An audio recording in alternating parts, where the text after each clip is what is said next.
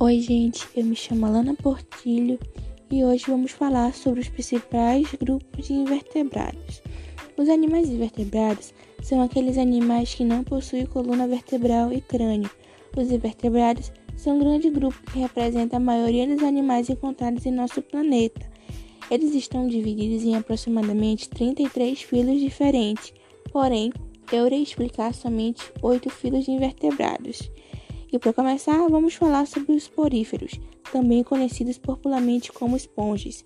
São animais bastante simples que vivem exclusivamente no ambiente aquático. Não possuem tecidos verdadeiros, logo também não possuem órgãos e sistemas. Eles podem viver sozinhos ou em colônias, apresentam o corpo repleto de poros.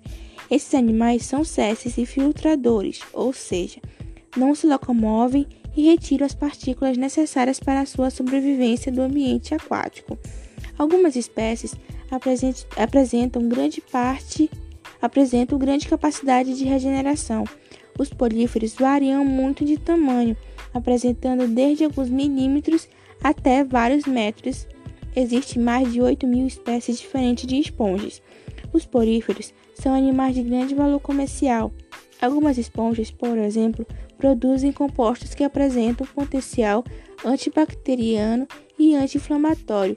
Atualmente, vários estudos são realizados também para testar compostos produzidos por esses animais que apresentam ação importante contra as células cancerígenas. Não podemos nos esquecer ainda que no passado as esponjas eram usadas para o banho. Hoje, no entanto, utilizam-se esponjas sintéticas. Dando continuidade, vamos falar sobre os, os quinidários. Os quinidários são um grupo de animais com uma organização corpórea relativamente simples, porém mais complexa do que apresentada pelas esponjas. Nesse grupo, temos o surgimento de tecidos, os quais permitem o desenvolvimento de importantes funções como a natação e a capacidade de responder a estímulos. Os quinidários apresentam formas césseis e móveis que recebe a denominação de pólipos e medusas. Os pólipos constituem os organismos sésseis, ou seja, fixos ao substrato como as anêmonas do mar. Já a medusa são representadas pelos organismos natantes, como as águas vivas. O habitat principal dos quinidários é o ambiente marinho de águas tropicais rasas. Poucas espécies vivem em água doce. Os quinidários apresentam um tipo específico de células em seus tentáculos, o quitócito. Essas células lançam nematócito, uma espécie de cápsula que contém um filamento com espinhos e um líquido urtigante. O nematócito é responsável por injetar substâncias tóxicas que auxiliam na captura de presa e na defesa. Já em humanos podem causar queimaduras. Os quinidários não apresentam sistema circulatório, digestório e respiratório. Agora vamos falar sobre os plateumintos. Os plateumintos são animais que vivem em diferentes ambientes, ocorrendo em ambientes aquáticos ou terrestres. Além, de, além disso, temos algumas espécies parasitas, como é o caso das tênis, chamadas popularmente de solitárias. Os plateumintos são conhecidos como vermes de corpo achatado devido à sua estrutura corporal ser achatada dorsal-ventralmente seu corpo é formado por três folhetos germinativos: ectoderme, mesoderme e endoderme. Portanto, são considerados triblástico, triblástico. São animais acelomatos, não possuem celoma e apresentam simetria bilateral. Os pateumintos de vida, de vida livre são as espécies que não apresentam hábito parasita, sendo encontradas em ambientes de água doce ou salgada bem como terrestre e úmidos. As espécies de plateuminto de vida livre mais conhecidas são chamadas popularmente de planárias. Esses animais vivem em ambiente de água doce e alimentam-se de pequenos animais ou animais mortos. Os plateumintos parasitas são muito conhecidos por provocarem doença no homem, sendo esse o caso de esquitossomo e da tênia. Na maioria das espécies parasitas, Observa-se uma cobertura no corpo que ajuda a proteger esses animais de interior do hospedeiro. Agora vamos falar sobre os nematóides. Eles apresentam geralmente uma vida livre, sendo encontrados em ambientes aquáticos, tanto em água doce quanto salgada, ou em ambientes terrestres úmidos. Podem também se alojar no interior de outros organismos, atuando como parasitas. Aproximadamente 50 espécies de nematóides estabelecem relação de parasitismo. São exemplos de vermes, nematomitos, as lombrigas e os ancilotomas, os ancilotomas causadores respectivamente da arcaridíase e da ancilotomose. Outra característica fundamental dos nematomintos é a presença de sistema digestório completo, sendo, portanto, os primeiros animais a possuírem boca e ânus. Os nematóides possuem corpo cilíndrico e bem alongado, com simetria bilateral, podendo dividir seu corpo em duas partes iguais e apresentando duas regiões, posterior e anterior. Podem apresentar uma cutícula proteica protetora acima da epiderme, camada de célula mais externa do corpo, e abaixo da epiderme. Apresentam e abaixo da epiderme, eles apresentam células derivadas do mesoderme, que possui capacidade de contramão, auxiliando na locomoção desses organismos. Agora eu vou falar sobre o filo dos moluscos. Eles são animais que apresentam como característica marcante o corpo mole, e em, muitos, e em muitos representantes esse corpo pode estar protegido por uma concha, como é o caso do caramujo e do caracol. A maioria dos seus representantes é marinha, porém existem espécies vivendo em água doce e no ambiente terrestre.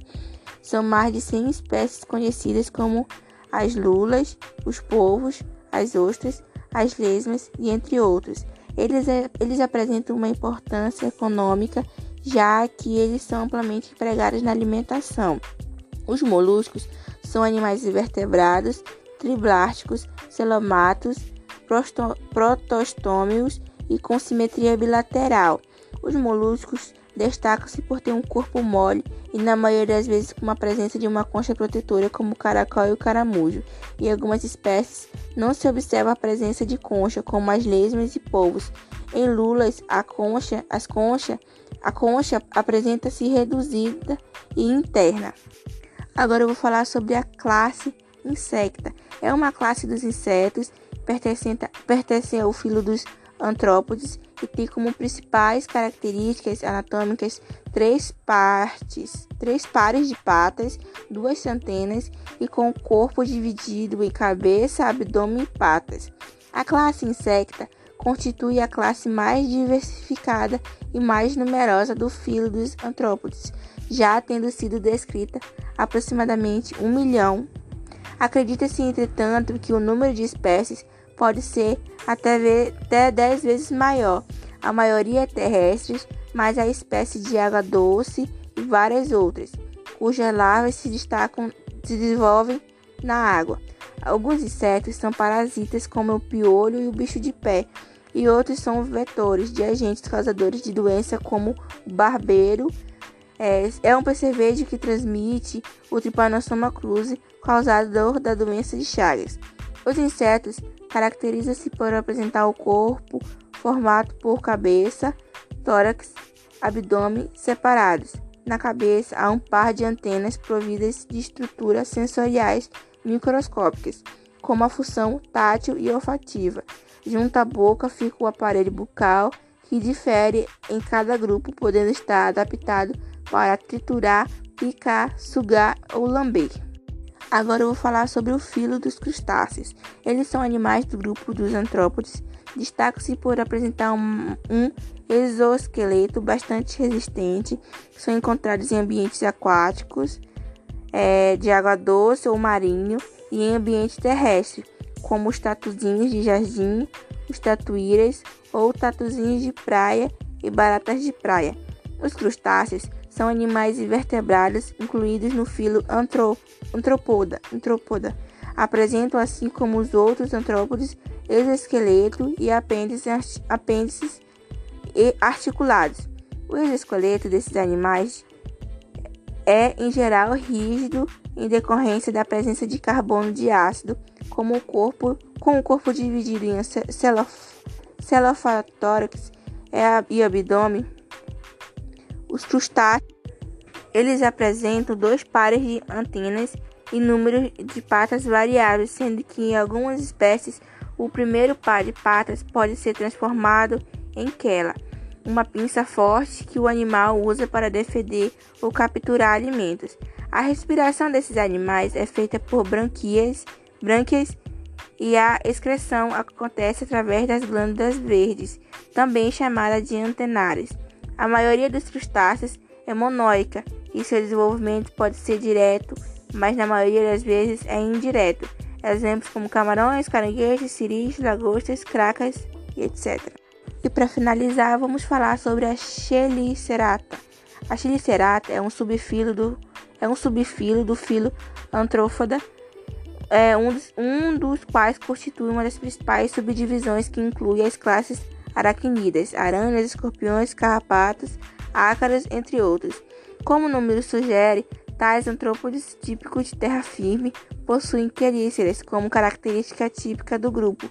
Além disso, é, possuem pelo menos cinco olhos simples e um par de pedipalpos. Esses funcionam como órgãos gustativos, auxiliam na manipulação de alimentos e podem apresentar modificados em órgãos de cúpula. Esses animais têm como dividido somente em cefalotórax e abdômen. Não possuem antenas e geralmente apresentam quatro pares de patas neste primeiro segmento. Alguns queliceratas, como certas espécies de aranhas e escorpiões, são capazes de inocular veneno em suas presas ou em predadores em potencial. Nos escorpiões, a estrutura que armazena e inocula veneno é o anguilhão. Aranhas ainda podem apresentar a fiandeira, que é uma estrutura a partir do qual se constrói as teias. Esse foi o nosso podcast. Muito obrigada.